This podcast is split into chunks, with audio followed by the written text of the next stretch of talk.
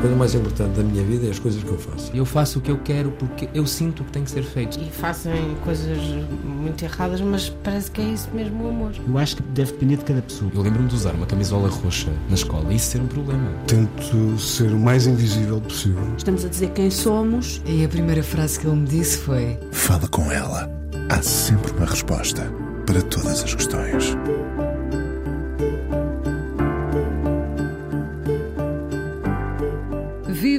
Campo, tem uma propriedade com uma reserva de caça, uma barragem para a pesca, um restaurante onde os caçadores se juntam depois das montarias. Terá sido sempre um plano fugir da cidade? Sonharia com isto o homem que ajudou António Costa, Cavaco Silva e José Sócrates a ganhar eleições, chegando à maioria absoluta? Começou na rádio, foi despedido da Renascença em 1975 por ser de esquerda, esquerdista. O seu nome passou a estar associado à política, mas não só. Parece gostar de gente com desafios complicados. Melhor, não tem de gostar necessariamente das pessoas. Arrisco dizer que prefere os desafios complicados. E foi assim que, já reformado, se viu a trabalhar com António Costa para a maioria absoluta. Como Perder uma Eleição é o livro dele que não arreda pé dos tops de vendas. Quem compra este livro? Os políticos? O eleitor indeciso? Os assessores? Pessoas como eu que querem perceber melhor todos estes mecanismos do meio? O livro traz de volta nomes que, na verdade, nunca saíram da cena política, como, por exemplo, Passos Coelho. Pode um homem que deixou amargos de boca a muitos ser a salvação de um partido ou as más memórias são difíceis de apagar na política? E os comentadores são mesmo determinantes para elucidar o cidadão que se quer esclarecido? Assistiremos a um tempo em que os líderes valem mais do que o partido que representam e a rua deixou de ter importância na campanha para tudo se ganhar num debate televisivo. Tantas questões abordadas neste livro onde nem Zé Albino escapa. Já agora, quem se lembrará ainda desta estrela fugaz das últimas eleições? Paixão é o nome dele do meio. Luís Paixão Martins, hoje no Fala Com Ela, gosta dos superanos e não pode ser em vão, já que lida com gente capaz de ultrapassar algumas fronteiras. Olá, Luís. Olá. Obrigada Inês. por estar aqui no Fala Com Diz Ela. Bom dia, boa tarde ou boa noite. Olá. Olá. Olá, olá, é sempre bom, não é? Já agora o Zé Albino, porque eu fiz o teste lá em casa eh, eh, e de facto não se lembravam já. É para perceber eh, o poder destas estrelas Sim, mas hoje em dia. naquela altura, como eu digo no livro, era mais conhecido que 99% dos cabeças de listas do, do PSD, e Tem. para não ser antipático, do PST, do PS, do PCP, etc. Isso. Zé Albino, gato, Gato. de Rui Rio, que protagonizou tal episódio fofinho, eh, como lhe chama, e eu gosto da forma como escolheu dizer fofinho em vez de soft, como aliás sublinha. Eh, Sentiu-se muito livre a escrever eh, eh, este seu livro. Muito, muito, muito à vontade mesmo, não é? Eh, eu- o, o meu filho diz que eu estou inimputável, que é, uma é um atributo que se dá às pessoas quando chegam a uma certa idade, como é o meu caso. No meu caso, porque deixei de ter relações profissionais há meia dúzia de anos já, parece que não, mas já foi há muito tempo. Ahm, e depois, eh, porque sou assim, não é? Eh, Sempre foi assim. Sim, sempre pensei por mim, não é? Sempre sou muito independente nesse sentido, muito autónomo, se quisermos, não é? E o facto de ter tido muitos clientes reforçou a minha autonomia, porque não há nada pior do que só ter um patrão ou um cliente. Eu habituei-me a não ter um patrão nem um cliente, ter vários, e portanto reforcei a minha autonomia. Eu pensei que em vez de autonomia ia dizer autoestima também. É, na- no, no trabalho de, de, de consultor de comunicação não há autoestima. Portanto, se podemos, se quiser, debater esse tema. Alguém que, que recusa tantos clientes não tem uma. Tenho muito, mas depois no papel de consultor de comunicação não tenho ego. É preciso ver isso. Ou seja, eu tenho muito ego na minha vida eco-profissional, não é? Se quisermos. Isso ajuda-me, aliás, a enfrentar eh, a vida, não é? É bom. Eh, Estou sempre disponível para aquilo que me apetece. Mas depois, no trabalho de consultor de comunicação, nós temos que perceber que não há ego. Ou seja, os clientes, seja políticos, seja empresários, seja o que for, não me pagavam para ouvir as minhas opiniões.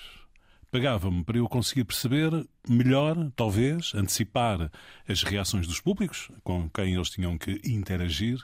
Na minha atividade chama-se engagement, a interação um, e antecipar e ajudar a gerir melhor a relação com esses públicos. Portanto, não tenho, nesse aspecto, do ponto de vista, quando, quando me contratam, se quiser, perdi o ego.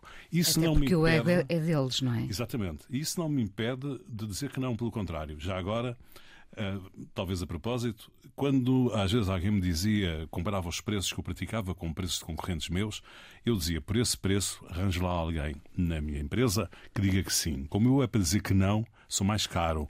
Portanto, eu digo muitas vezes que não, não é? Mas o, quando eu digo que não, não é por causa do meu ego, é porque sinto que alguma coisa não funciona daquela maneira porque estudei, li sondagens, fiz estudos, fez tenho de... sensibilidade. Fez de caro muitas vezes. Sim, sim. O, o, o marketing uh, da empresa que eu criei em 86 foi todas é que não foi sempre a dizer que não, tinha sempre recursos a menos. Até às vezes era um bocadinho estranho, que as pessoas estão habituadas a uma atividade comercial normal, a porta está aberta, e porque é que não, não, não, não me aceita como cliente? Porque não tem recursos. Não é curioso como as pessoas perseguem ou não? Sim, é isso que acontece também Sim. nas relações eh, sentimentais. Sim. Nós vamos atrás. Eu aí tenho menos experiência. Tenho menos... menos, claro, eh, dada a sua idade, não é? É difícil explicar a política a quem vive fora dela. Não, quer dizer, não se fala de política, não é? Ou seja. Uh, Nós não vivemos ninguém... fora dela a partir do momento em que votamos, mas isso não basta. Não, não. Os, os, os, os eleitores, eh, pensando nas legislativas, que se realizam de 4 em 4 anos, os eleitores estão fora da política 3 anos e 10 meses. Não é? Com exceção, de vez em quando, alguma, algum episódio que lhe chama a atenção. Portanto, 3 anos e, e, e 10 meses completamente fora da política. O voto é uma procuração. As pessoas dizem, toma lá o meu voto e agora toma tu conta disto. Eh, eu daqui a quatro anos venho cá outra vez ver como é que tu fizeste. Portanto, não há participação cívica para 90 e, e qualquer coisa por cento dos eleitores, não é? A participação cívica é o voto. E durante dois meses hum, há uma mudança, digamos, na agenda dos portugueses e das portuguesas, porque nesses dois meses dão atenção à política, não é? Daí a importância das campanhas eleitorais. Não é? que hoje em dia são de facto diferentes, não é? Têm um molde diferente. Quando fala no seu livro, e percebemos isso até pelas últimas eleições, uh, a rua perdeu poder, não é? Uh, e será que tudo se decide mesmo na televisão? Eh, eu acho que sim, mas eu não vejo que isso seja muito diferente do que no passado, não é? Ou seja, hum, há menos cumplicidade entre os jornalistas. A, a, a, comunicação política de uma campanha é feita com mediadores, não é? Ou seja, eh, continua a haver relações diretas, fazem-se sites, eh, enviam-se twitters, tiram-se fotografias e metem-se outdoors na, na, na, paisagem, mas no essencial, quando nós falamos com indecisos, que é no fundo aqueles eleitores a quem a campanha se dirige, são os indecisos, nós estamos a falar sempre com mediadores. Eh, as pessoas da rádio, os jornalistas que escrevem nos jornais, mas sobretudo o, o quem publica na televisão, não é?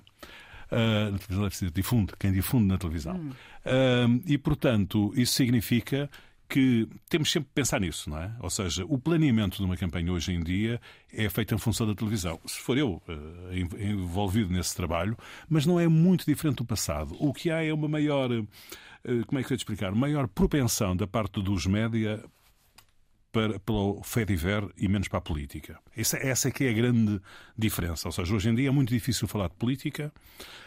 Eu acho que os eleitores também não querem, não é só os jornalistas. Os jornalistas, de algum modo, representam o sentimento dos eleitores. Preferem o, o Fediver? O Fediver, acham graça, pronto, divertem-se. Andam sempre à procura de entretenimento, não é? A nossa sociedade hoje em dia, como sabemos, é uma sociedade que anda sempre à procura de entretenimento, é aquilo que vale o entretenimento. E, portanto, querem também que a política tenha esse grau de, de, de entretenimento, de lazer, de, de, E a política pronto. já se ajustou a esse entretenimento? Tem, tem, que se ajustar, não é? Tem que se ajustar, portanto, não vale a pena pensarmos. Eu, eu hum, não quero ser demasiado cínico em relação a isso, uh, embora seja cínico, mas estou a tentar conter-me. Não se Não, uh, o que eu quero dizer com isto é, as pessoas falam muito em medidas, projetos, programas, não sei o quê. É uma treta. Ninguém quer nada disso numa campanha, não é? As pessoas numa campanha querem são de bytes e bonecos. Pronto. Não vale a pena pensar. Ninguém quer o programa eleitoral de um partido. As pessoas, ah, não se discute o programa. Ninguém, ninguém leu o programa. O programa está posto num site e nós chegamos ao fim da campanha vamos lá ver quantas pessoas é que lá foram, não é? É uma minoria e geralmente são os nossos adversários à procura de algo mais na que a gente tenha posto na, na, no programa eleitoral, não é? Para o confronto. Para o confronto, exatamente. Pronto. Portanto, as pessoas querem, de facto, veem, veem tudo hoje em dia numa lógica de, de entretenimento. Se pudessem, votavam em casa com o comando da televisão. Não é? O ideal era haver um Big Brother só com sim, políticos, não sim, era? perfeitamente. E votavam em casa com, com um comando, não é? Eu não quero ser demasiado uh, exagerado em relação a estas coisas. Enfim, a conversa está, está aí por aí. Mas, uh, digamos, nós estamos a falar, volto a dizer, no público a quem as campanhas se dirigem, não é? Portanto, nós temos na sociedade portuguesa várias camadas, não, não até também sociais, mas também camadas de, de, de, temas culturais, de interesses, e portanto nós estamos a falar das pessoas a quem a campanha se dirige, no fundo, das pessoas que, não, que ainda ligam menos à política que as outras, não é? Uh, da esquerda à direita já recebeu muitos elogios ao seu livro? Sim, tenho tido até bastante uh, surpresas uh, nesse ponto de vista. Uma, por exemplo. Não, não, Vai dizer que não pode revelar, não é? Não, eu, eu vou dizer uma coisa. Eu recebi um cartão de uma pessoa com quem tive, aliás, afastado. A gente encontrava-se em, em restaurantes e não se falava praticamente, que é um senador do nosso país. Uh, ele enviou-me um cartão a dizer: Aprendi muito com o seu livro. Eu fiquei uh, babado e com o queixo caído e de caixão à cova. Achei um, um, comentário extraordinário de uma pessoa que tem mais uns anos do que eu, até, de uma grande experiência política e não só e que, com o qual não tenho uma relação assim propriamente de, de amizade, por, por esta ou por aquela razão, uh, eu, eu acho uma coisa que, que, que, que é um mérito, digo eu, do livro. Uh, o livro é muito transparente. Ou seja, quem quer perceber um, uma campanha eleitoral, o processo, como é que se conquistam eleitores, como é que se, se, se comporta numa campanha eleitoral, o livro é muito bom para isso, não é? É muito simples da maneira como, como, como é apresentado. Portanto, uh, não estava à espera, aliás, desta reação. Estou até bastante surpreendido com até as tiragens, as vendas, etc. O que significa também que, de facto, há um público que se interessa por estes temas. Sim, e daí eu perguntar no início quem serão os, os compradores deste livro. Os políticos, com, com certeza, mas também uh, uh, eleitores que vão à procura de, de respostas que não têm habitualmente assessores, Sim. comentadores. Uh, era curioso fazer essa, essa sondagem. Um... Sabe que o facto de estar uh, bem posicionado nas vendas põe o livro também mais em destaque nas livrarias e faz com que haja mais compra de impulso. É verdade. Deixa-me cá ver o que este gajo está aqui a, a vender, não é? Depois vêm lá as fotografias de três pessoas que raramente se encontram, não é? José Sócrates, Cavaco Silva e António Costa, não é? Parece quase uma provocação, não é? Juntar os três. Foi. Uh, não foi porque, enfim. Uh, resultou de uma experiência, não é? Claro. Mas, mas tem, tem, alguma malícia. Tenho que confessar que, não é? Que juntar os três tem alguma malícia, não é? Pronto. Uh, e, aliás, estive com os três, não é? Ou seja, almocei com o José Sócrates, estive à tarde com o professor Cavaco Silva e jantei com o António Costa, não no mesmo dia, mas em dias seguidos, para lhes apresentar o livro, para falar um bocado com eles e tal, e dar-lhes o livro como dedicatório especial e agradecer tudo e, e achei até bastante divertido voltar a, a, a, falar com eles. Há pessoas, por exemplo, o José Sócrates já não falava com ele bem há 10 anos, talvez, e o professor Cavaco Silva, o António Costa é uma pessoa mais presente na minha vida. Um, e achei, e acho que eles também acharam graça recordar aquele tempo, não é? São alturas boas das nossas vidas, as campanhas. Porque rimam com vitória. Sim, olha, eu, eu vou lhe dizer uma coisa que é. No outro dia estive com um companheiro da, da campanha de António Costa. Uh, e, e tivemos a, a falar nisso às sete da tarde, quando nos despedimos uns dos outros, porque eles foram, digamos, as pessoas políticas foram para o Altis para a noite eleitoral, eu fui para casa, não é? Não, não tenho. Tinha a ver com, com esse assunto. Um, e nós, quando despedimos, estávamos felizes. E não sabíamos que íamos ter maioria absoluta. Ou seja, durante dois meses gerou-se uma empatia profissional, se quiser, não é? É também pessoal, mas não é pessoal no sentido de até foi uma campanha um bocadinho estranha, porque estávamos com máscaras, havia pandemia, tínhamos umas coisas à nossa frente para não. Como é que se diz? Aquelas coisas de plástico. De, acrílico. De acrílico, e estávamos distantes uns dos outros. Portanto, a campanha foi uma campanha, as reuniões foram muito estranhas. Pronto. Um, houve um de nós que teve Covid e, portanto, aparecia no, no, no, monitor de televisão durante umas reuniões. Portanto, a, a campanha foi muito estranha. Uh, e, no entanto, cria-se cria uma grande empatia, uma grande cumplicidade que depois nos acompanha na, na, vida toda, não é? Porque há assim uma certa intimidade, muita tensão, não é? Eu gosto muito de tensão. Eu, eu já percebi, pois, claro, muita não é? tensão, é muito, muito interessante. É uma felicidade tensa ou uma tensão feliz, não sei dizer. Alimenta-se dessa tensão? Sim, sim, gosto muito. Sim, gosto sim. muito. Uh, o Luís dedica o livro uh, a esses três homens que, que, resumem também um país num tempo, não é? Uma linha de tempo. Uh, e agradece-lhes pelo que eles lhe deram.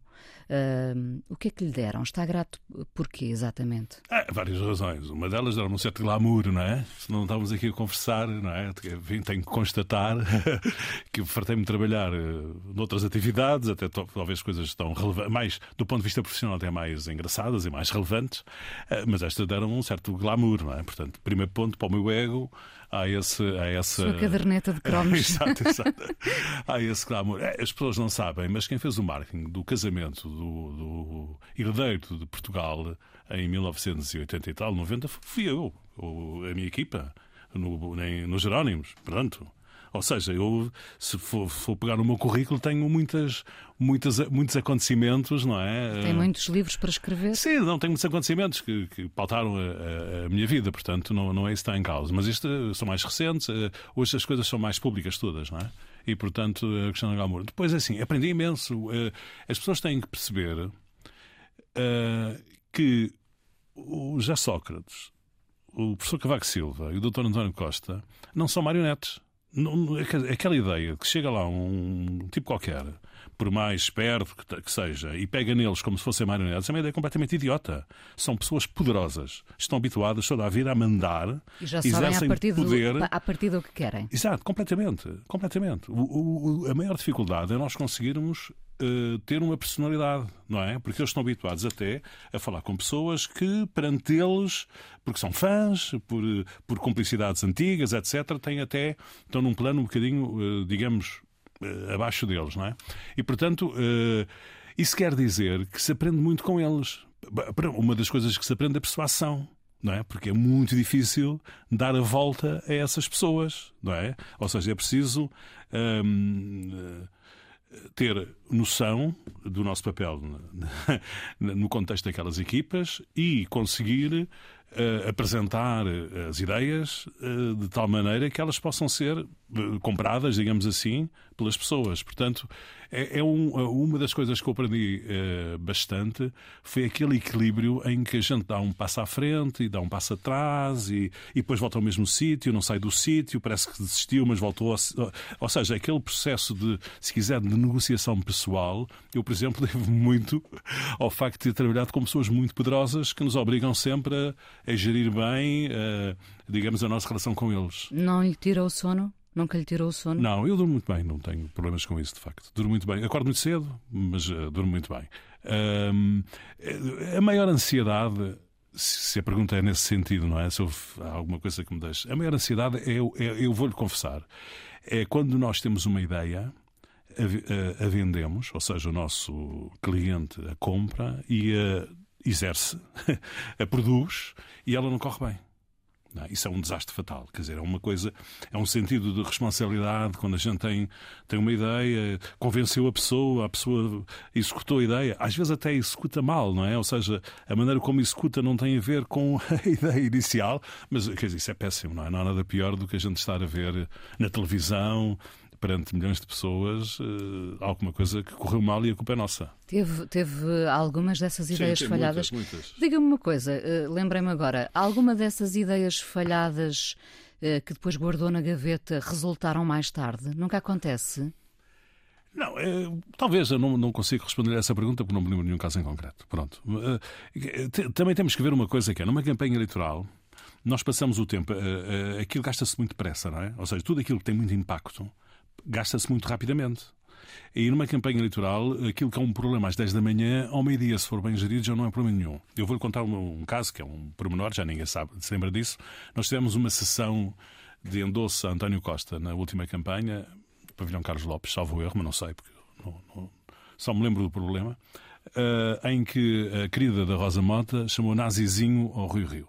Nazizinho é uma coisa que não se diz ninguém eu compreendo que Nem ela. com o diminutivo, não é? Pois, não se diz ninguém, não é? Eu compreendo, ela é do Porto, o Dr. Rio foi presidente da Câmara do Porto, ela deve ter compreendido mal a maneira como ele geriu a Câmara do Porto e numa conversa informal disse nazizinho. É uma coisa que não lembra a ninguém. Eu, portanto, ao meio-dia. Quando... Às vezes também me chamam, mas eu não levo a mal. uh, mas. mas uh, o que é que acontece? Ao meio-dia, quando alguém me chamou a atenção, olha, há um problema nazizinho, eh, bom, às duas da tarde já não havia nazizinho nenhum, porque entretanto eh, se lançou outra coisa qualquer e as pessoas foram atrás de outro, de outro, de outro tema, os jornalistas. De outro isco, não é? Sim, outra coisa qualquer, já não me lembro o que é que foi. A política vai de isco em isco. É, numa campanha ainda mais, não é? Porque, porque nós temos de estar sempre. Uma campanha é, é coerente, contínua e crescente. São as três, os três Cs técnicos de uma campanha eleitoral. E, e o, o, o, contínuo quer dizer que nós temos sempre a produzir conteúdos. Sempre. Ou seja, um para as 10 da manhã, outro para o meio-dia, outro para as 2 da tarde, porque as televisões querem dar diretos, depois querem dar o telejornal, querem fazer uma peça, querem entrevistar. E, portanto, passamos a campanha toda a inventar conteúdos que correspondam à fome, à voracidade dos médias, sobretudo da, das televisões. Uh, também os consome, não é? Portanto, as coisas também acabam por uh, ter. são dramáticas, têm muito impacto. Mas ao mesmo tempo, se nós gerirmos bem, e se, nos interessar, é bom que tenham muito impacto. Se, se não nos interessarem, pronto, passa, não é? Vamos à primeira canção. Luís, ah. uh, o que é que escolheu? Olha, eu, eu, eu fui muito simples. Escolhi uma das primeiras e uma das últimas canções da minha vida. Eu, eu, já, estou um bocadinho velho, já não me lembro muito bem. Estou aqui a tentar ligar o telemóvel, uh, que tem aquela função de rosto, já está, e agora estou a pôr os óculos. E portanto, o que é que eu fiz? Uh, escolhi um Elton John. Não diga o outro, diga vamos ao primeiro. Sim, ao é primeiro, o Elton, John. John. Porquê? Porque bem. eu comecei, eu não comecei como jornalista, embora as minhas biografias uh, é um hábito. Eu comecei como locutor. Locutor eu de rádio. Sei, eu sei. E passava música. Pronto, tinha 17 anos, 18 anos. E nessa altura o Elton John era uma figura relevante, podia ter escolhido outro qualquer. E o primeiro programa de rádio que eu fiz foi até com Beatles, o álbum branco dos Beatles. E escolhi, portanto, ele tem um álbum chamado On Cat, de 1972, que tem uma particularidade que é gravado em França, num, num estúdio, onde também, que é um chateau, onde também foi gravado o melhor disco da música portuguesa, o Cantigas de Maio de José Afonso. E, portanto, nesse, nesse estúdio ele gravou o, o, o Anki Cat e escolhi o Rocketman de Elton John, que era uma daquelas cantigas que me pagavam para eu uh, apresentar quando, quando era miúdo. Vamos ouvir o Elton John e já voltamos à conversa.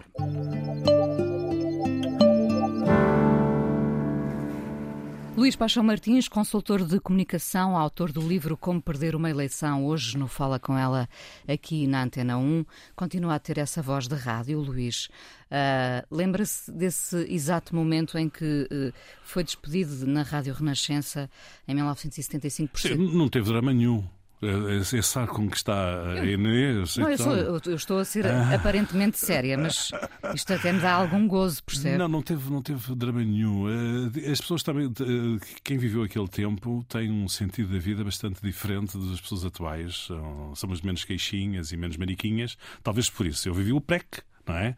O 25 de Abril, quando eu tinha 20 anos, trabalhava na Rádio Renascença, que era o meu grande sonho de miúdo, adorei trabalhar lá, trabalhei quatro anos na Rádio Renascença, dormia lá. Uh, portanto, uh, não, pronto. Acontece que, uh, portanto, sou um dos ocupantes da Renascença, ou seja, há um, a Renascença, como era da Igreja, não foi alvo de intervenção das Forças Armadas, coisas que as pessoas não sabem. Na, na Renascença não havia censura antes do 25 de Abril, a não ser da própria estação. A censura do Estado não funcionava lá. por isso é que o grande Vila Morena foi senha do 25 de Abril é porque era possível passá-lo na Rádio Renascença. Há sim vários episódios desse género. E, e o que é que acontece? Uma, portanto, como os, como os militares não ocuparam a estação, a estação continua a ser da Igreja. Até que um dia. Uh, poucos dias depois, uh, houve uma ocupação pelo, pelos trabalhadores, fez-se lá um acordo qualquer entre os trabalhadores, a, a Igreja e os militares e passou a haver uma comissão de gestão. Mais tarde, uns meses mais tarde, na sequência disso, houve ali um movimento que levou a ao despedimento de cinco ou seis jornalistas, dos quais eu estava incluído, um, num plenário realizado na Casa do Algarve, porque na altura a Rádio Renascença só ocupava um andar daquele edifício onde esteve até recentemente, na Rua Capelo, Rua Ivans, e ao lado era a Casa do Algarve, portanto as nossas reuniões eram na Casa do Algarve, e foi um plenário em que as pessoas foram despedidas de braço no ar por serem, enfim, desalinhadas. As esquerdistas não dão de esquerda, porque os tipos do PC votaram também para se as pessoas fossem despedidas, não é? Portanto, houve ali uma aliança, digamos, Uh, entre os que vinham do antigamente, com alguns do PPD na altura e com alguns do PCP. E, portanto, os desalinhados, digamos assim, foram despedidos sem qualquer eh, drama nem emoção. Hum, não houve um certo alívio ou um certo gozo até nessa saída? Não, eu fiquei, eu fiquei ligado à estação até por. Eu fui único, por uma razão simples. Eu trabalhava para uma produtora que, que, que tinha o. Na altura a rádio era comprada às postas uh, horárias e havia lá um programa chamado Página 1, que era de um produtor chamado Homero e Homero Cardoso, com, com quem tive até recentemente, e o, e o Homero uh, pediu autorização para, continu, para, eu continuar a trabalhar, portanto ainda continuei mais uns meses, poucos meses na, naquilo, não é?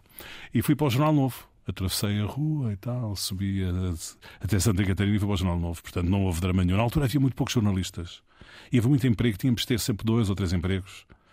Ganhava-se ganhava bem. Continua a ser assim, sabe? É, não sabia, não sabia. é verdade. Uh, continua a ser de esquerda. Sim, sim. Uh, e, e, por exemplo. Uh, continua... mas, não, mas não sou. Não, quer dizer, eu, eu, eu tenho uma cabeça a muito. Sua, a sua esquerda tem um rosto? Não, eu tenho uma cabeça muito orientada para a visão do Partido Socialista. Mas não sou do Partido Socialista. Ou seja, me, eu quando olho. Eu agora encontrei no, no, no Hotel Tivoli, onde estive a tomar um café com uma pessoa, encontrei um, um, tipo do PST. Pronto, e a conversar, numa boa, um amigo meu, digamos, do PST. Eu, eu diz assim, pá, como é que é esta semana, pá, aquele movimento do PSD que é centrífugo e aquele movimento do Bloco de Esquerda que é centrífugo. Ou seja, eu tenho uma visão, por força das circunstâncias, se quiser, profissionais, que é a visão do PS. Na minha cabeça, ou seja, eu quando olho para a política, de facto, é, eu tive uma, num, num, debate na televisão com o Paulo Rangel, ele disse que eu parecia o porta-voz oficial do Partido Socialista. Pronto. Mas não é, não é por o ser, é porque a minha visão política é essa. Mas não sou, de facto, militante do Partido Socialista, sou pessoa de esquerda, não tenho. Uh, foi até, digamos, uma das características da minha atividade como consultor, porque eu trabalhei muita gente, muitas vezes com gente de direita, não é? No mundo empresarial, quase toda a gente é de direita, e, e eu acho que até a minha afirmação de esquerda ajudava as pessoas a compreenderem melhor o mundo, não é? É de uma esquerda imparcial, quase. É isso? Ah, sou muito é objetivo, sou objetivo. É objetivo e pragmático. É, mas, mas acho que, que deixa-me dizer uma coisa, que acho, eu acho que o Estado tem papel, papel a mais, não é? Pronto, eu não, não, não partilho, digamos, da visão que o Partido Socialista tem do Estado. E, e, eu limitava o Estado ao papel que ele é relevante, que é os necessitados, os pobres, as pessoas do interior, os desempregados. Ou seja, eu acho que o Estado tem uma função muito importante para normalizar a nossa sociedade, não é? É, aliás, é um caso interessante, se posso falar desse. O, o, nós temos em Portugal o Partido Socialista, talvez o maior da Europa em termos percentuais.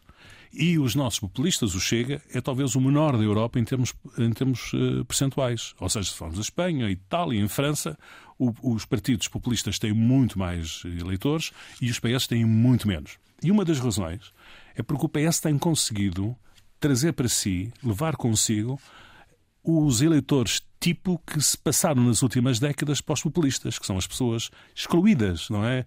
Eh, desfavorecidas, os que votam no Trump nos Estados Unidos, não é? O Partido Democrata acontecer a mesma coisa, não há os, os brancos pobres dos Estados Unidos não votam democrata, votam republicano, não é? Uh, e uma e... população mais envelhecida a votar sim, PS. Sim, sim, sim, é a partir dos 65, 65 anos. Sim. A partir dos 65. Uh, digamos, o PS conseguiu captar, uh, atrair o eleitorado de Cavaco Silva. É a partir dos 65 anos, enfim. É, é, grosso modo, foi isso que aconteceu. Mas, portanto, a minha visão, do, de, digamos, de, da nossa sociedade é uma sociedade justa e equilibrada. Nesse ponto, não é uma sociedade sem oportunidades, em que é tudo igual. Não é isso, não é isso que está em causa, não é? Portanto. Uh, António Costa é mais forte uh, que o próprio PS? Acrescenta, não é? Acrescenta. Uh, quando, quando, quando, quando nós olhamos para, para os cidadãos como eleitores, não é? coisa que a gente faz de vez em quando, um, o Partido Socialista tem uma base eleitoral muito forte. um milhão, um milhão e duzentas mil pessoas que votam sempre no PS ou se abstêm, não é? Pronto, são aquilo que chama base eleitoral. O PSD também tem, não, não estou a, a excluir o PSD, também tem um milhão, um milhão e duzentas mil pessoas que votam uh, na sua, sempre naquele partido ou se abstêm. O que é que acontece? Nas eleições, isso não chega. Ou seja, o, o que se faz numa campanha eleitoral é transformar esse milhão de eleitores em dois milhões. Pronto. É? E, e, para que isso aconteça é preciso várias coisas. O primeiro fator é a pessoa, é o candidato. Nos dois, nos dois grandes partidos. Uh, nós em Portugal, falando das legislativas, nós temos geralmente umas 20 propostas eleitorais, das quais dois terços não são. São pessoas ou partidos que aproveitam para se apresentar naquela altura porque há uma atenção, um enfoque na política. Depois sobram oito partidos, sete, nove, em relação aos quais nós elegemos deputados. Quer dizer, quando as pessoas metem a cruzinha é para deputado. Há dois que são diferentes, em que a mesma cruzinha vota duas vezes. Vota no partido e vota na pessoa candidata a primeiro-ministro, que é o PS e o PST. Na nossa história toda democrática, só, os portugueses só quiseram dois partidos a formar governo. Não, não quiseram mais nenhum. E, portanto, os eleitores que votam no PS ou no PST, na prática, com a mesma cruzinha, estão a votar em duas coisas diferentes. Estão a votar para deputados e estão a votar para primeiro-ministro. E há algumas dessas pessoas que só votam na cruzinha do partido porque querem aquele senhor primeiro-ministro. Da mesma maneira que há umas pessoas que não votam num partido porque não querem aquele senhor primeiro-ministro. Se não fosse aquele, votariam. Mas sendo aquele, não votam. Não é o caso das últimas eleições, mas já aconteceu no passado. Haver eh, candidatos de rejeição dentro do próprio partido. Portanto, isto para dizer que o António Costa tem uh, o mérito de acrescentar um grande valor ao Partido Socialista. E isso é, é, é fácil de perceber, eh, porque ele deve ser, na história da nossa democracia, não é agora, na história da nossa democracia, um dos poucos políticos que exerceu o poder durante tanto tempo que não tem taxa de rejeição praticamente nenhuma. Ou seja, o António Costa passeia os cãezinhos lá da rua dele, no bairro dele, quando quer, ninguém o incomoda, pelo contrário, faz um focus group. Basta falar com ele, porque ele traz sempre umas conversas que alguém lhe contou, não é? Lá na, na rua, entra num restaurante, as pessoas cumprimentam, ou seja, o nosso Presidente da República é a mesma coisa, não é? Ou seja, nós temos uma sociedade desse aspecto bastante interessante, porque somos muito tolerantes em relação, apesar de tudo aquilo que, que dizemos, no, ouvimos dizer no táxi, hum, temos uma sociedade muito, muito tolerante. Mas, de facto, na história da nossa democracia, é difícil encontrar uma pessoa como. Não, não há outro, não é? não é? Mesmo agora, mesmo. Mesmo agora, exatamente, mesmo agora, não é? Um, e depois as pessoas até o acusam de. Acusam, não é? De. A equipa não é boa ele está cansado. Quer dizer, não, não são propriamente hum, acusações eh, a ele, não é? às qualidades políticas dele. E devo dizer que na campanha, que estudei um bocadinho em pormenor esses dados, um dos problemas que nós tínhamos era as pessoas acharem que ele ia resolver tudo. Quase que não valia a pena votarem, porque ele safava-se. Não é? Como se tinha safado uh, na geringonça. Não é? Ou seja. Super Costa. Sim, ele safa-se ele tem uma habilidade enorme. Eh, eu tenho, enfim, conhecidos do, do PSD que me dizem: ah, este não pode falar com o Costa, porque ela meia hora dá-nos a volta. Pronto, tem, tem uma grande qualidade de. de, de, de eu, eu, ia dizer persuasão, mas é uma persuasão muito soft, não é? Não é uma. O José Sócrates era, era, é aquela figura que, para nos convencer de qualquer coisa, uh, espeta-nos uma, uma, uma faca no, na garganta quase, enfim, não leva isto a sério. Na carótida. Não, assim. Exatamente, não leva isto a sério. O António Costa não é nada assim, é o contrário disso, é o oposto disso. Mas, Chama-lhe determinado ao José Sócrates, uh, dizendo que é um, é um adjetivo simpático, não é? Sim, sim. uh, dá, sim dá... Mas, gosto, mas gosto do estilo, não, não, não queria. Como é que é de explicar? Eu, eu, eh, eu acho que aquele estilo que. Tu fazes falta ao país. Se não fores tu, não consigo fazer esta reforma. Tens de ser tu é um estilo muito positivo. Não vejo isso nada negativo. José Costa, José, José Sócrates era um realizador. Era uma pessoa, ele conseguiu fazer em dois. Eh, ele foi uh, ministro ou secretário de Estado do António Guterres, adjunto, e fez duas ou três reformas que as pessoas já não se lembram. Um, depois, como primeiro-ministro, teve dois anos maravilhosos de, de, de, realização, não é? Porquê? Porque tinha um, um feito terrível. É? de, de, tinha vontade de concretizar, de realizar, pronto, não é? Eu costumo fazer Feitios. um exercício de perguntar à mesa quem é que aqui, quando se começa a falar mal, inevitavelmente, do José Sócrates, eu pergunto sempre quem é que aqui já votou José Sócrates. Sim. E quase toda a gente. 2 milhões 551 claro, pessoas. pois, claro. Uh, dá conselhos a António Costa ainda? Ou, ou, depois, ou depois da campanha acabada uh, separam-se as águas e, e, já não há mais. Eu, eu tenho, sobretudo, ouço conselhos dessas pessoas, não lhes dou conselhos. Ah. Ouço conselhos, né? quando tenho a oportunidade para me encontrar com eles, ouço conselhos, não, não dou conselhos. A minha vida não é dar conselhos, as pessoas estão muito enganadas. Hum.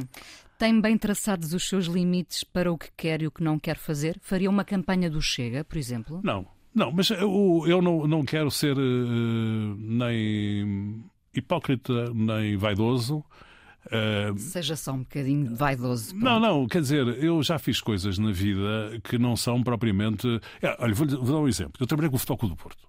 Eu sou do Sporting, não é? Bom, um, e e o, o António Henrique, que era lá diretor de, do Futebol do Porto, que era uma pessoa que era da área da comunicação até no passado, uh, dava-se comigo e dizia: pá, venha trabalhar para o Futebol do Porto e tal. Eu trabalho para o Porto. É, em cima no Norte, vou agora trabalhar para o Porto. Epá, e há um dia em que o projeto era tão engraçado, mas não, não era no sentido uh, positivo, talvez era negativo até. Eu sei, epá, é agora que vou trabalhar com eles. Portanto, não, não estou a dizer com isto que sou um santo, não é? Nesse sentido. Uh, mas um, eu tenho uma certa atração pelo abismo também, não é? Pelo, pelo difícil, pelo desafio, não é? Que é uma coisa sempre que, que gosto de fazer. Como é que eu resolvo este problema? Um, e agora, há coisas, quer dizer, o problema do, do Chega não é, não, nem é. Quer dizer, aquilo é um registro que me repugna, não é? Pronto, não, não, não, não interessa nada, não é? Para o caso, é, repugna. Falámos há pouco da, da questão dos, dos, debates televisivos, mas sobretudo uh, dessa, dessa ideia do entretenimento, não é? E já agora a imagem, a própria imagem, também conta, porque fala uh, a determinada altura no livro do, do João Coutinho de Figueiredo, da Iniciativa Liberal, foi alguém que se expandiu muito favoravelmente na televisão, não é? Uh, conta de facto ter uma boa figura ou conta o saber estar, aquela à vontade que ele teve? Eu, eu, não sei se ele tinha muita vontade, porque ele nunca tinha estado em televisão em São aberto. Eu conheci o Coutrinho, ele foi presidente do Turismo Portugal e a LPM era fornecedora do, do Turismo Portugal na altura e, portanto, até me, tive umas reuniões com ele e ele era, digamos, em termos políticos, um novato, não é? Portanto, eu acho que, eh, se não estou em erro, as duas únicas vezes que ele esteve em sinal aberto na televisão, as duas primeiras vezes foi com o Rui Rio e o António Costa. Que teve impecável, foram Mas também eu vi, por projeções... exemplo, para a meia-noite, percebe? Ele, ele, de facto escolheu... Uh... É, mas não é a mesma coisa. Claro que não é, mas, mas quando eu digo que se expandiu favoravelmente é porque ele, ele soube seduzir. Decidiu, ele desenhou a imagem da iniciativa liberal. A iniciativa liberal, que nós vimos nas eleições, vamos ver se na próxima serão assim, tenho até bastantes dúvidas sobre isso. A iniciativa liberal foi desenhada pelo Coutrinho. Pronto, realmente, não é? Era um partido que quase não existia, tem um problema enorme de, de nome, é? de registro. Hoje em dia ninguém registra os partidos com os nomes que eles uh, deveriam ter. Não há partidos liberais hoje em dia. Quer dizer, a designação de liberal, ou de socialista, ou de social-democrata, ou de comunista é uma coisa do passado.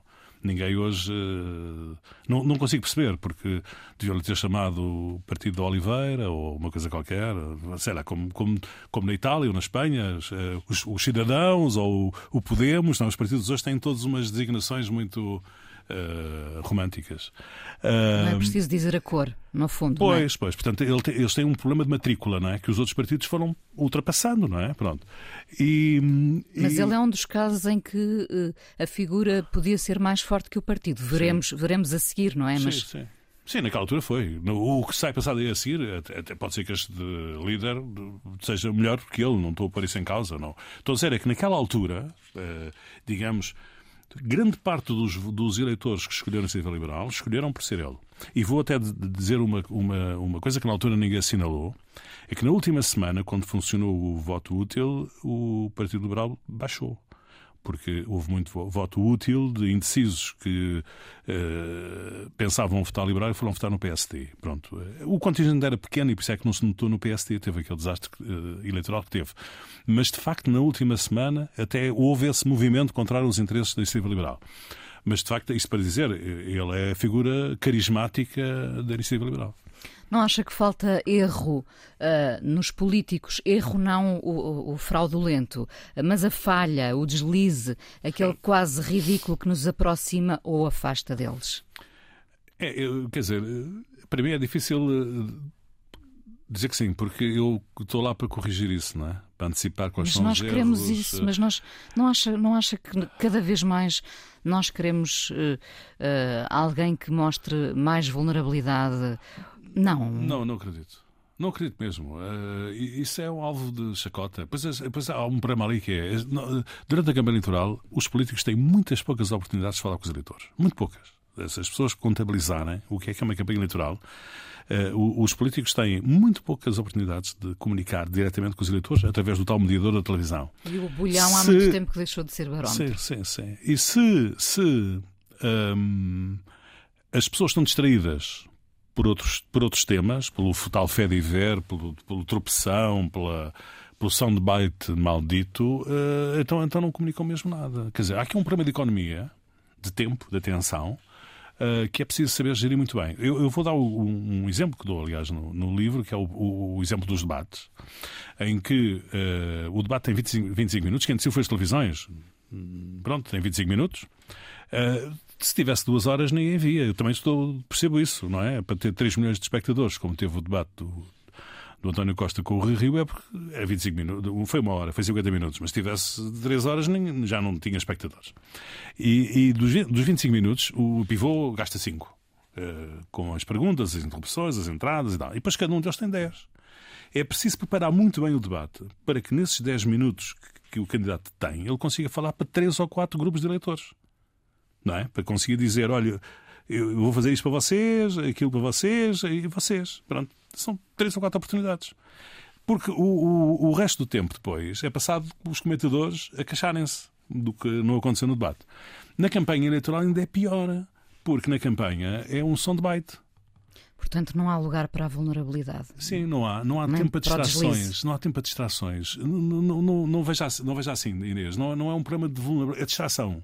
Tudo aquilo que não for uh, uh, pensado, formatado para um objetivo, é uma distração, é perder tempo. É a história do gato do Dr. Rui Rio. Do é Zé Albino, do famoso Zé Albino. Exato. Uh, ainda vamos falar mais um bocadinho, mas aqui na Antena 1 chegamos ao fim. eu faço sempre a mesma pergunta: o que é um dia bom para si? Hoje é dia? hoje? eu tenho, eu tenho um, dias bons com fartura, não consigo ser assim tão. Dê-me um exemplo de um dia bom.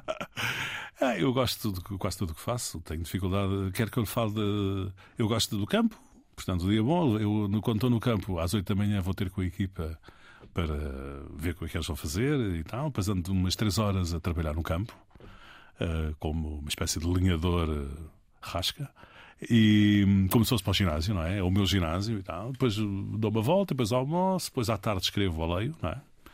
E, eh, pronto, quer dizer, isso é um dia, digamos, de campo. Um dia, um dia bom. É um dia bom. De cidade também é bom, tudo bom. Diga-me o que é que vamos ouvir agora. Ah, vamos ouvir o quê? A última coisa que eu pus no, na, nas minhas listas de, de, gravação, que é uma senhora chamada Samara Joy, que, portanto, é um estilo já mais eh, moderno, jazzístico, que fez agora um, um single chamado Sweet Pumpkin.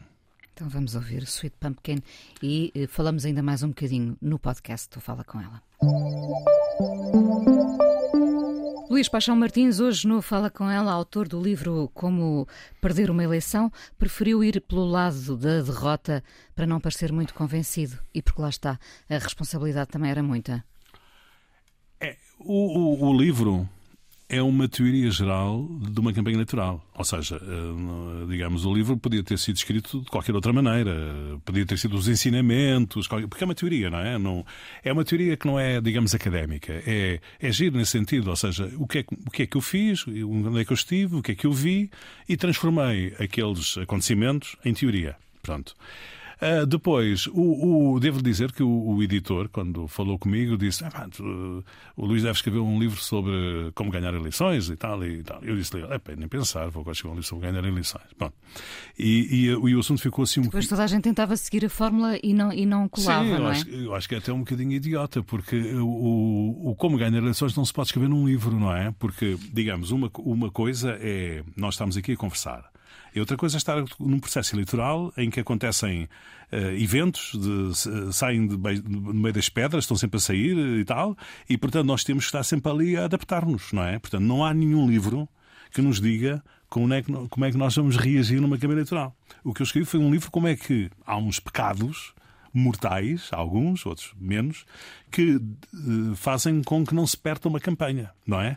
Portanto, apesar de tudo, isto. Uh, uh, Evitar isto, não é? Exatamente, apesar de tudo, isto limpa, digamos, a, onda. Ou seja, a gente tem um mar agitado, se tomarmos este barco, não nos afundamos. Mas o, barco, o mar continua agitado, não é? É nesse sentido, portanto, é um livro que uh, apresenta, digamos, as dificuldades, que, os erros que as pessoas uh, costumam cometer. Eu aposto que já há gente que sabe decorar o livro.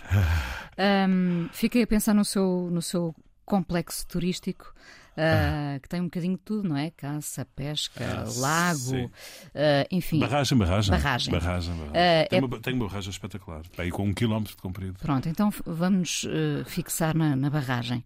É, é propícia para deslocações propositadas de políticos ou aspirantes a líderes irem ter consigo do género encontro na barragem às 19h30.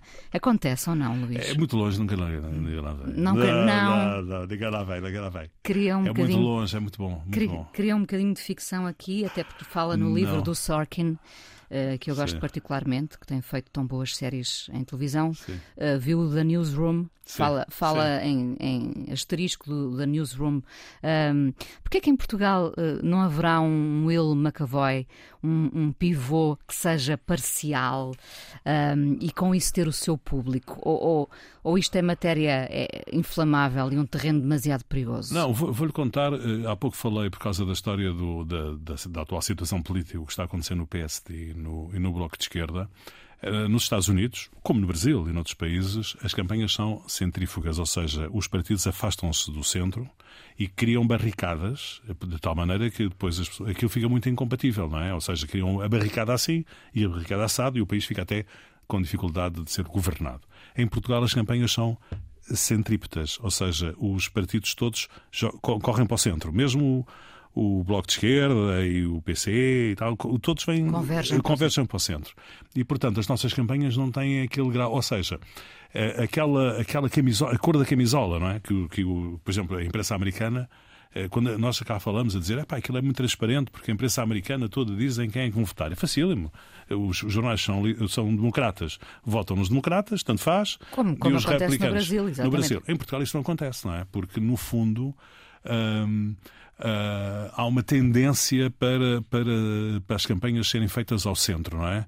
E, portanto, eh, é até difícil às vezes distinguir na campanha as propostas eleitorais de um partido ou de outro.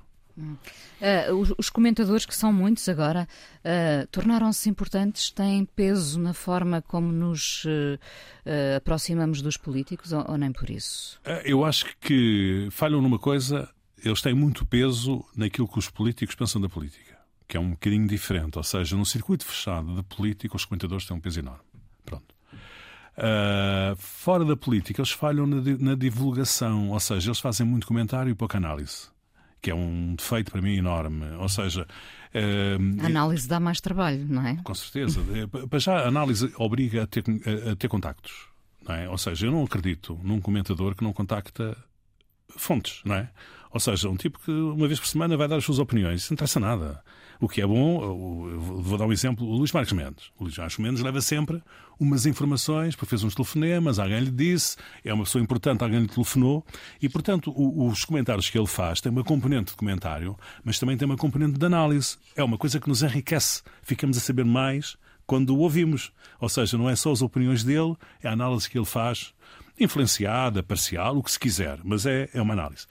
Ah, o, isso, isso é um, é- ele é um. um- eu, eu costumo dizer esta, esta palavra em relação, este adjetivo em relação ao Presidente da República, mas o caso de Marcos Mendes também é que é um explicador.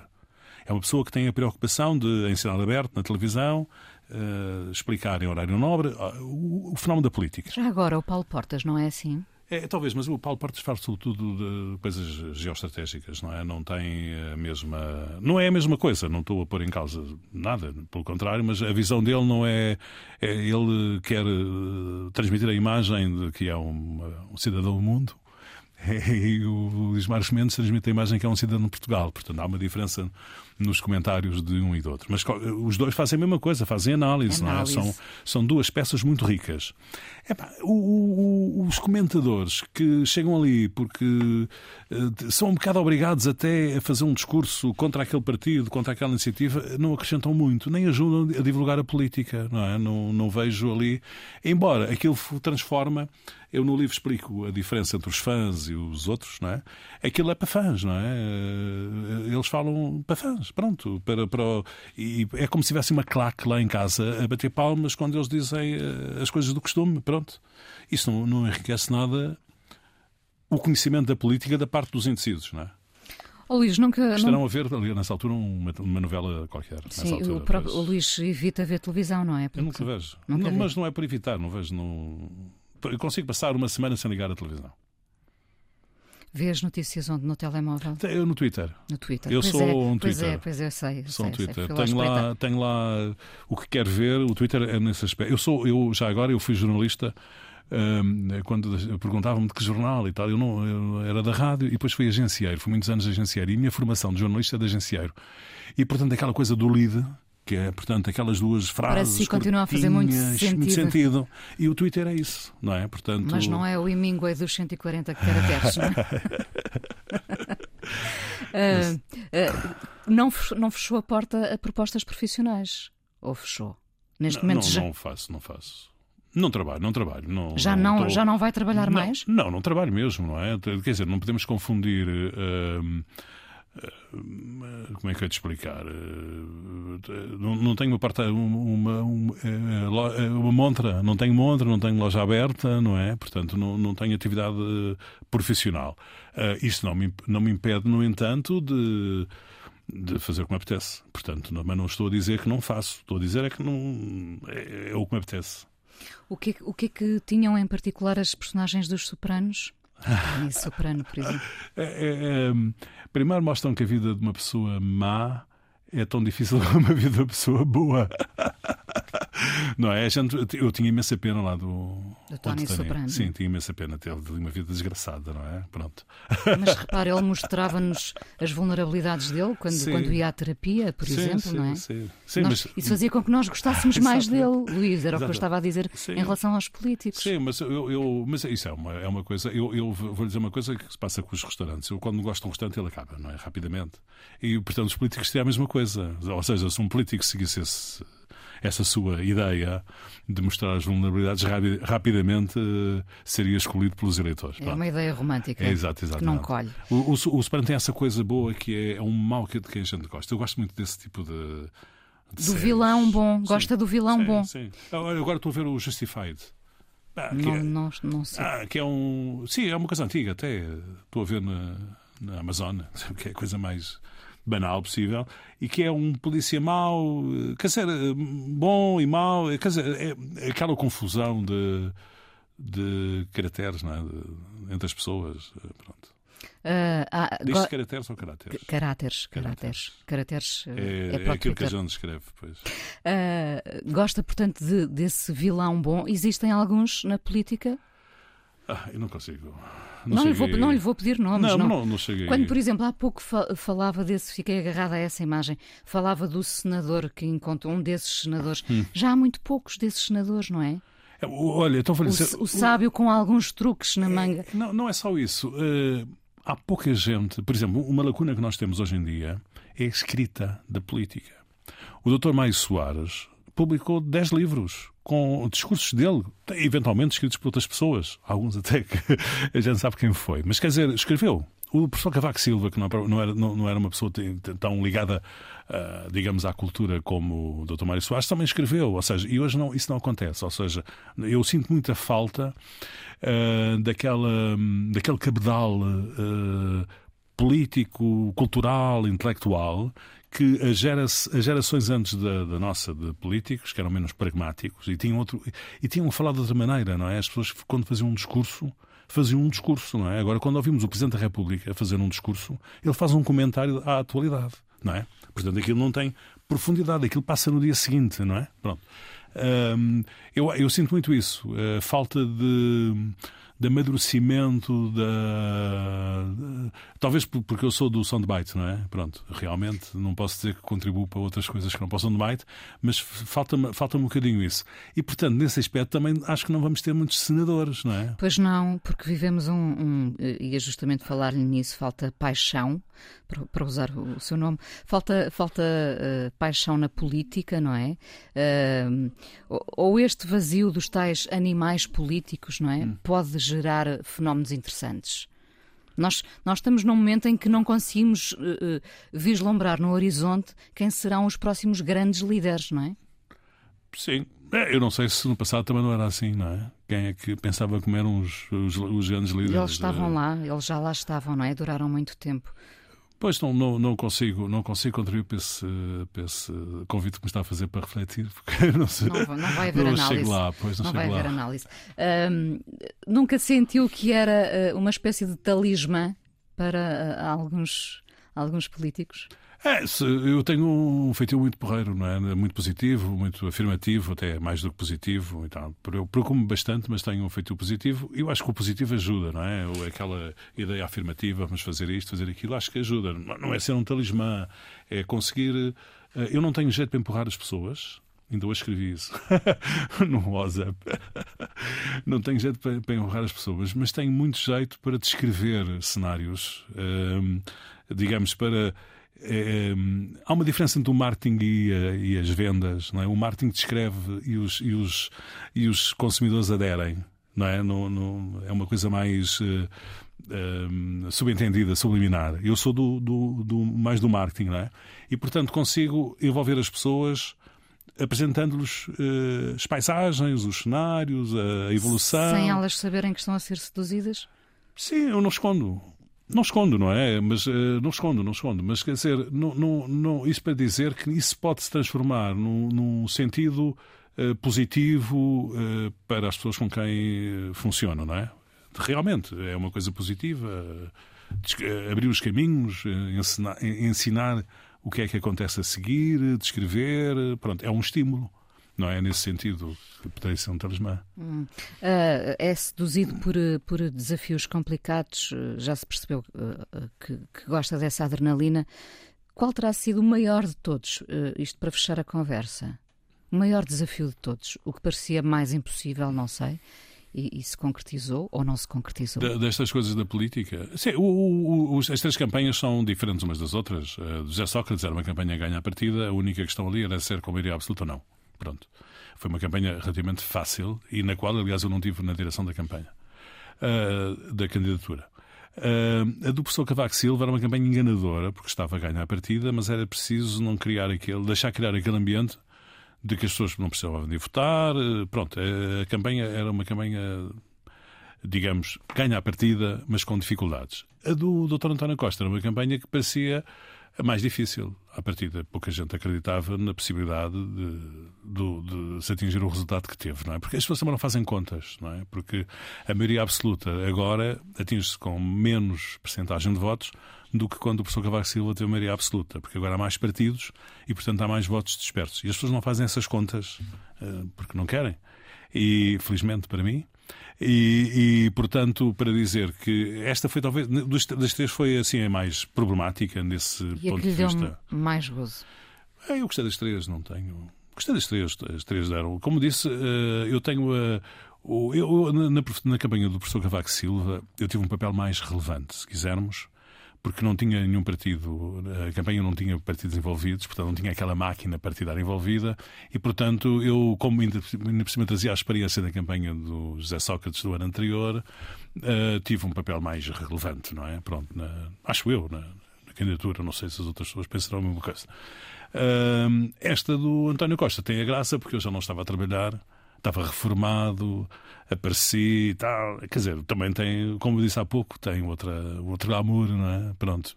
E ninguém estava à espera. Quando a campanha começou, as campanhas começam, as pessoas chegam ao fim e esquecem-se como elas começaram.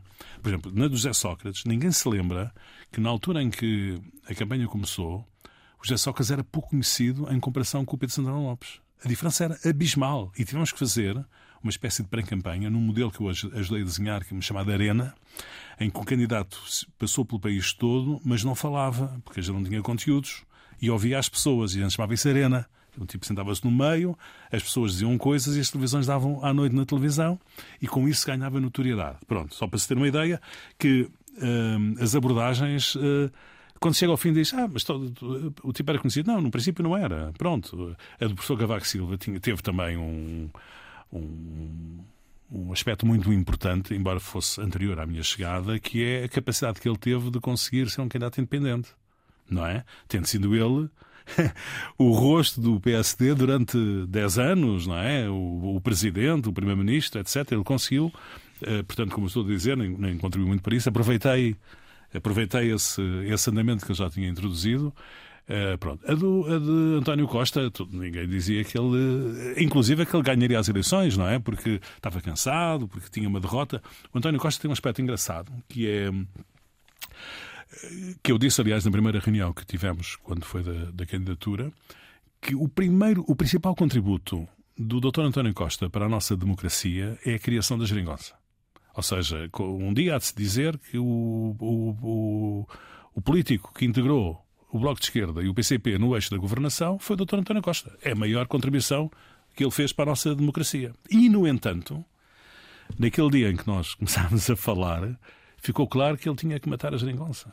Quer dizer, ou seja, que já estava, a geringonça estava ultrapassada, mas que tinha que haver da parte dele um, digamos, ele tinha que deitar para trás das costas o carinho, a, paixão, o, o, cuidado que ele tinha tido para, para criar a geringonça. Portanto, são coisas que hoje parece um bocado ridículo falarmos delas, mas que naquele momento são de, de um certo dramatismo, não é? De, é um, é um dos cúmplices, portanto, da morte da geringonça. É, ela, é, do meu ponto de vista, ela já tinha, tinha morrido quando os, os dois partidos da, da esquerda do, do, do, PS votaram contra o Orçamento de Estado, não é? Mas não tinha sido declarado o óbito. Portanto, ainda podia haver nos eleitores a ideia de que podia haver uma nova geringonça. O primeiro problema que nós tínhamos era explicar aos eleitores da geringonça que estavam órfãos, que não ia haver geringonça, que votar no PC ou no Bloco de Esquerda não era a mesma coisa que votar no PS e na geringonça. É o primeiro problema que nós tínhamos, não é? E, portanto, nesse aspecto foi preciso uh, declarar o óbito. Pronto. Não é bem matar, é certificar que o corpo já estava morto. Sim, tenho essa contribuição. Acho que é uma boa maneira de fecharmos a conversa. Obrigada por ter vindo ao Sim, Fala Obrigado, Inês. Deus. Coisa mais importante da minha vida é as coisas que eu faço. Eu faço o que eu quero porque eu sinto que tem que ser feito. E fazem coisas muito erradas, mas parece que é isso mesmo o amor. Eu acho que deve depender de cada pessoa. Eu lembro-me de usar uma camisola roxa na escola e isso ser um problema. Tento ser o mais invisível possível. Estamos a dizer quem somos. E a primeira frase que ele me disse foi: Fala com ela. Há sempre uma resposta para todas as questões.